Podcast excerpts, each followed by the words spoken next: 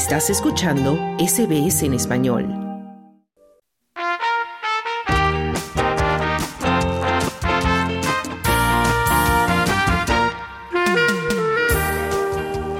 La Navidad es una época esperada durante todo el año por los niños. No acaban de terminar una y ya están pensando en la siguiente pero es también una época que marca el final del año, a pesar de que está basada en un concepto de comienzo o nacimiento. Es también una época que invita siempre a la reflexión, al perdón, a la reconciliación y la reunión de familia y amigos. Pero ¿y de dónde salió todo esto?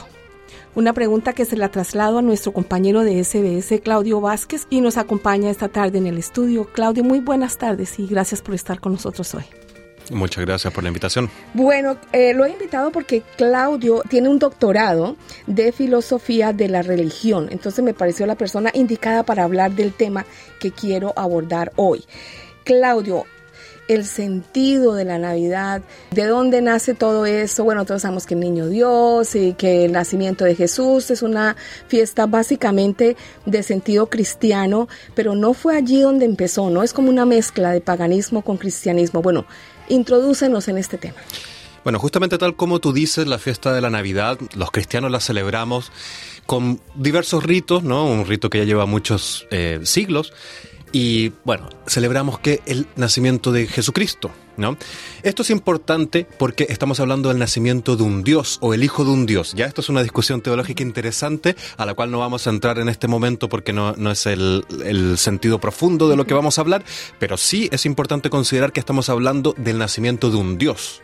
Entonces, podríamos decir que una de las celebraciones si no la más importante, es una de las fundamentales del cristianismo, porque obviamente en la fiesta de Pascua, eh, la crucifixión de Cristo es la otra fiesta considerablemente eh, fundamental en el cristianismo. ¿Qué se celebra? Como decía, se celebra el nacimiento de Cristo y esto está presente en la Biblia pero no en todos los evangelios. En el Evangelio de Marcos, por ejemplo, que es el más antiguo, no se menciona el nacimiento de Cristo. Sin embargo, en Lucas y Mateo sí se menciona, y de ahí viene toda esta historia que conocemos sobre el censo al cual habían llamado a la familia de Jesucristo, a José y María, que deben viajar desde Nazaret a Belén, y bueno, María iba embarazada y tiene a Jesucristo en un pesebre, en un lugar humilde. Esto es importante considerar, es un lugar humilde, la rodean los animales que protegen al, a Jesucristo, hay una estrella también que guía eh, a los Reyes Magos que luego llegan, y son Reyes Magos de diversas razas, ¿no? Que vienen a celebrar el nacimiento de un Dios, de un rey, de un, perdón, un rey divino. Entonces, todas estas cosas que eh, aparecen justamente en los evangelios, como digo, el de Lucas y Mateo, no aparecen en Juan tampoco. Sin embargo, digamos que esto se empieza a celebrar ya en el cristianismo a partir del año 300. Como decía, es importante considerar los simbolismos de esta fiesta. La pobreza, porque el cristianismo surge de un, de un Dios, Jesucristo, un rey Mesías, que vive entre los pobres y que exige amor con el prójimo, con el pobre, con la viuda, con el extranjero. A diferencia de otras religiones, no es un Dios de los ricos, de los poderosos, de los reyes, es un Dios humilde, que nace pobre en un lugar humilde pero también, como decía el simbolismo, de los animales que lo rodean, es decir, es un Dios de todos los seres vivos. Y al llegar los Reyes Magos, como decía, que son de diferentes razas, también habla de eso, de que es un, un Dios de toda la gente, de, de todos los seres humanos, ¿no? Todos, todos, son hermanos, no importa la raza ni los países. Y luego la estrella, la estrella que los guía, también habla de algo cósmico, de que la naturaleza incluso anuncia el nacimiento de un Dios. Entonces vemos que aquí hay bastantes simbolismos que son importantes de considerar.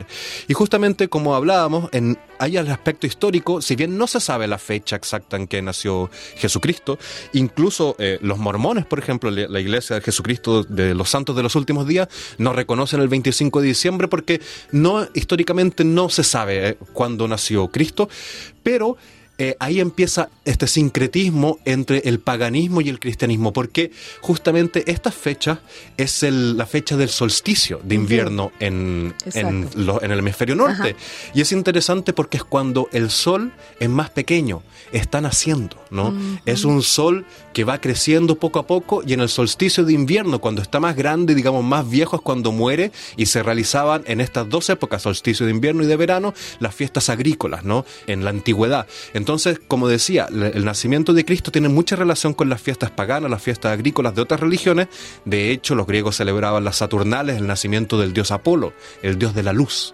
¿ah? Entonces, hay muchas relaciones que considera el cristianismo para conformar este mito, que no, no quiere decir que porque no salga en la Biblia o no haya una datación histórica, porque estamos hablando de muchos siglos atrás, no significa que no haya sucedido. De hecho, hay fuentes que hablan del Jesús histórico, eh, como mm, obviamente no se habla de que sea un dios o no, pero de un personaje sí que revolucionó ese tiempo en Judea, pero obviamente es muy difícil saber si fue en esa fecha o no. Lo importante, en todo caso, es el simbolismo, porque es el nacimiento de un dios eh, gracias al amor que tiene este dios por los seres humanos, que envía a su hijo, que también es Él, para eh, sacrificarse por los pecados del mundo y ofrecernos ¿no? la vida eterna. Bueno, este podríamos decir que es otro símbolo entonces, el nacimiento, una nueva vida podría crearse allí. ¿Por qué esta tradición cristiana se hizo tan importante? ¿Por qué imperó? ¿Por qué terminó siendo algo pues tan grande que se celebra en muchísimos países en el mundo actualmente?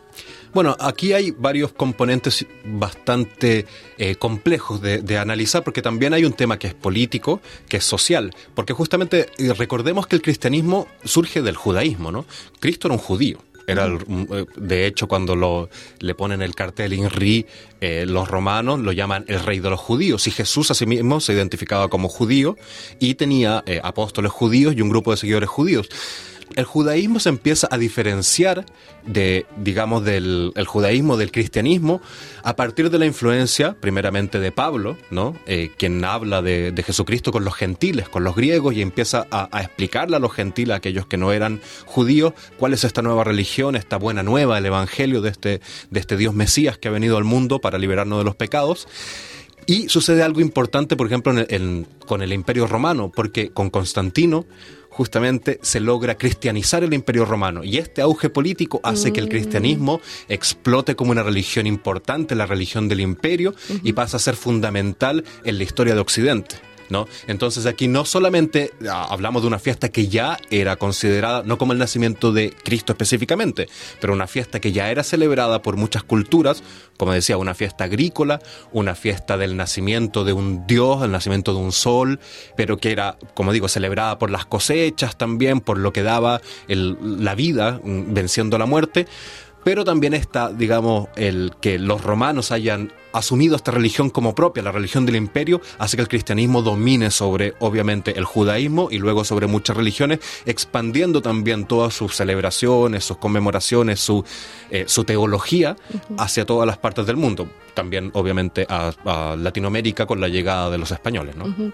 Bueno, estabas hablando hace unos minutos acerca de los tres reyes magos que, que llegan a, a alabar a este niño humilde que había nacido, a arrodillarse frente a este niño. Ellos representan, por lo menos en nuestra tradición, los continentes de Asia, de África y de Europa. Esto representa también diferentes culturas e incluso diferentes religiones. Yo, por ejemplo, trabajo en una escuela que es muy multicultural y aunque la mayoría celebran la Navidad, hay muchos niños en el salón que ellos mm, como que nada que ver con esta celebración porque son musulmanes, eh, porque son eh, budistas o porque son judíos, por ejemplo cómo esta tradición de Navidad que nosotros celebramos en el mundo cristiano, cómo se representa en otras religiones, porque ellos tienen sus propias celebraciones también.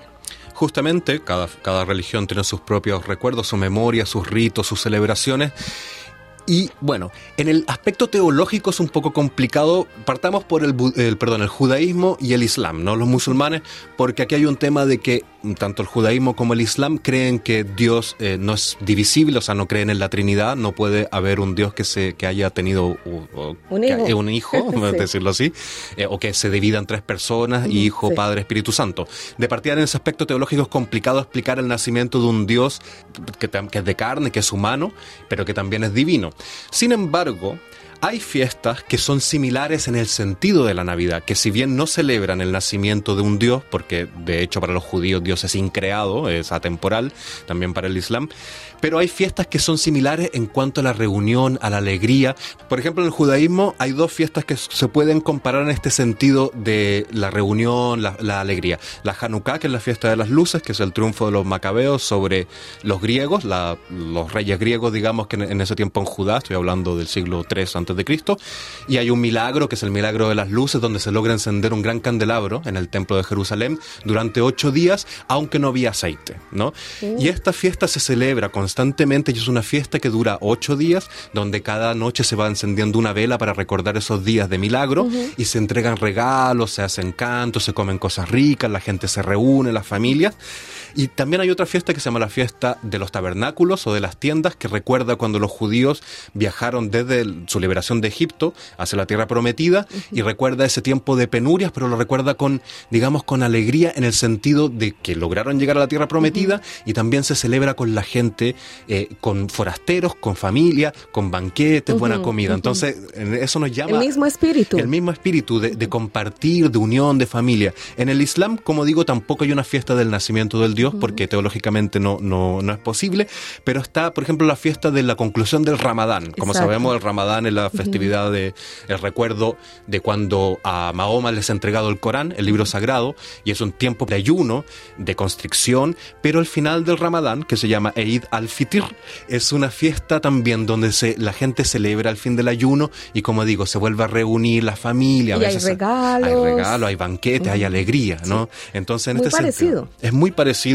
el, tema de la celebración. Y en otras religiones que quizás no tienen la, eh, digamos, la tradición semítica, no son las religiones del libro, pero en el budismo también hay una fiesta que se llama el Vesak, que es el nacimiento del Gotama Buda, del Buda histórico, pero se celebra a la vez el nacimiento, eh, la iluminación y luego su entrada la muerte y su entrada al nirvana. Hay que recordar que Buda no es un dios, sino que es un iluminado.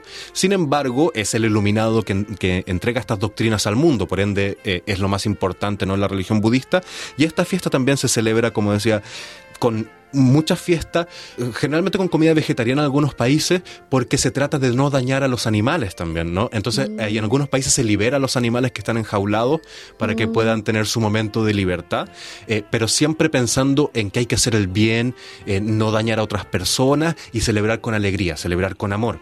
Y finalmente, para cerrar, digamos, este círculo de diferentes reuniones, en el hinduismo también hay una fiesta muy bonita que aquí en, en Melbourne o en Australia en general se celebra, la gente hinduista la celebra, el Diwali o la fiesta de las luces, que generalmente se celebra entre octubre y noviembre, que es una fiesta también de donde el bien derrota al mal, digamos, ¿no? Digamos que teológicamente hay una muerte de un demonio, ¿no? Que se llama Narakasura, que es a mano de Krishna, que es una encarnación de Vishnu.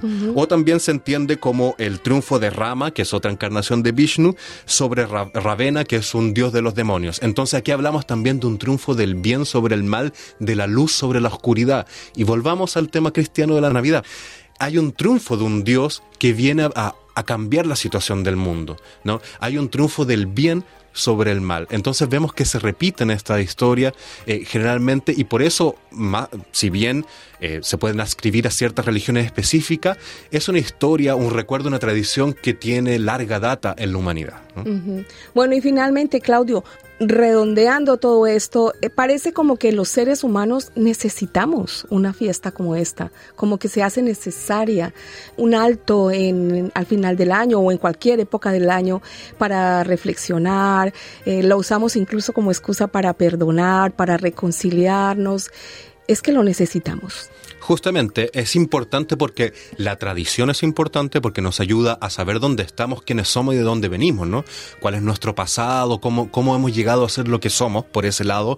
Entonces siempre es importante recordar las fiestas, incluso si no eres religioso, porque es parte de nuestra tradición como pueblo, como seres humanos. Pero también, tal como tú dices, que lo encuentro muy acertado, son fiestas que permiten que obligan a la reunión, obligan, como tú dices, a perdonar, a olvidar esos pequeños rencores, quizás problemas que han sucedido, porque es un momento de encuentro, es un momento de alegría, de compartir con la familia, con los amigos e incluso también con aquellos que no son cercanos, pero que también necesitan eso, que se encuentran en soledad. Y si volvemos al tema del cristianismo, es un, recordemos que es una religión donde los pobres y los niños son la centralidad de esta fiesta. Entonces también hay que considerar eso, que la gente más necesitada también tiene que estar, ser considerada y estar al centro de esta fiesta. Pero, como decía, si no eres religioso o no eres cristiano, también puedes celebrar estas fiestas porque son parte de la tradición y porque siempre es importante encontrarse, reunirse, volver a estar con la familia, compartir una rica comida, quizás algo para celebrar. Entonces, considero que, bueno, así lo consideramos y así lo seguimos viviendo. Es importante que podamos tener estas instancias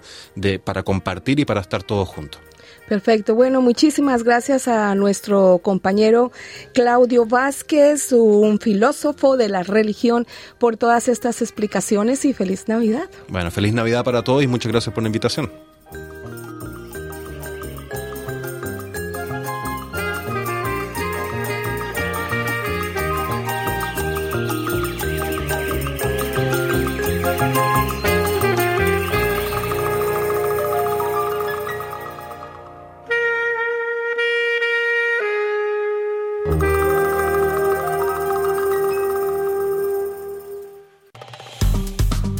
Dale un like, comparte, comenta.